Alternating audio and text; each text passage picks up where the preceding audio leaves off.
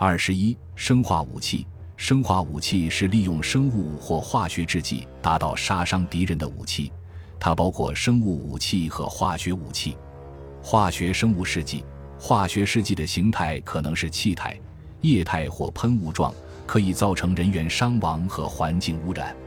有时，为了达到更大效能的杀伤，敌人会将多种试剂混合使用。运载和投射化学试剂的器材很多。包括榴弹炮、迫击炮、火箭、导弹、飞机和地雷等。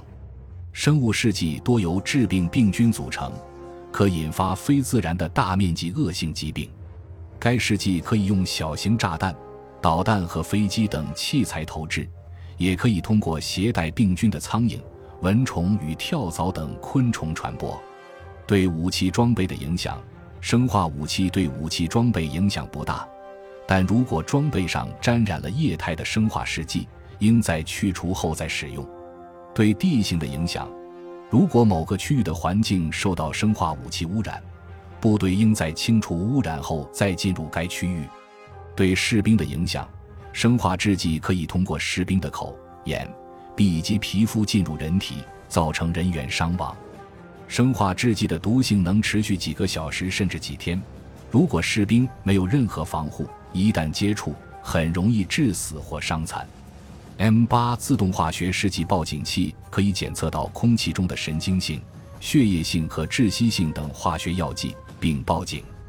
M 四三一只能检测神经性化学制剂。M 八的使用和维护由核生化防护小组负责。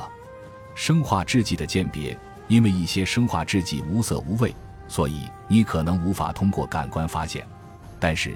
可以借助每个连队都配发的化学制剂报警器和检测试剂盒来发现生化制剂。ABCM 八化学制剂试纸的规格为每本二十五页。当试纸变成深绿、黄色或红色，则分别说明试剂中有液态粒型神经性试剂、巨型神经性试剂或水泡试剂。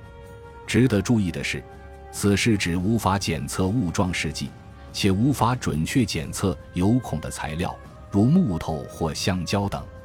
此外，很多物质都能引起该试纸变色，所以一旦检测到能让试纸显示阳性的物质后，还需用其他化学试剂检测和做二次确认。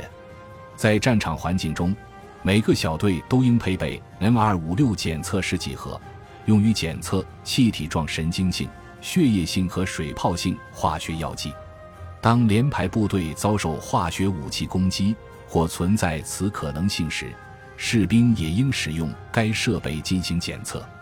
示警：当士兵意识到自己可能已经遭受到生化武器袭击时，应立刻止住呼吸并戴上面具，再以标准操作程序所规定的动作行动，且及时警示战友。